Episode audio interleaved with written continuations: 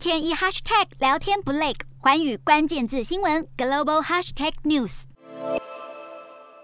北溪二号项目的负责公司正式申请破产，倒闭的原因就是美国与欧洲国家的制裁。公司与其母集团目前尚未做出回应，而国际制裁俄罗斯所引发的连锁效应也不止如此。调研机构数据显示，过去一周以来，全球大多地区的股市都迎来资金净流入，但欧洲的已开发国家却因为乌俄开战受到重挫，单周资金净流出已经突破十八亿美元。市场风险的情绪起伏剧烈，连带欧洲股市表现震荡。专家分析，欧洲短线资金流向受到地缘政治风险，还有联准会升息预期的影响，可能在近期持续震荡。但在陆续消化相关利空以及升息正式开始、不确定因素消失之后，股市就有望回归基本面。但各国要担忧的不只有股市资金，随着俄罗斯被逐出 SWIFT 全球金融体系，加密货币也被认为是俄国政府接下来运作资金的重要管道。研究机构 Chainalysis 数据显示，乌俄战争爆发以来，俄罗斯卢布与比特币和泰达币等加密货币的汇兑交易大增，截至二十八号达到单日六千万美元的交易量。显示俄罗斯正在把资金投入加密货币领域，让乌克兰政府呼吁，希望加密交易所能够加入制裁，封锁俄罗斯用户。多数交易所表示会配合制裁规定，但也有少数不愿意遵从限制，认为单方面的禁止是在根本上违背了加密货币存在的理由。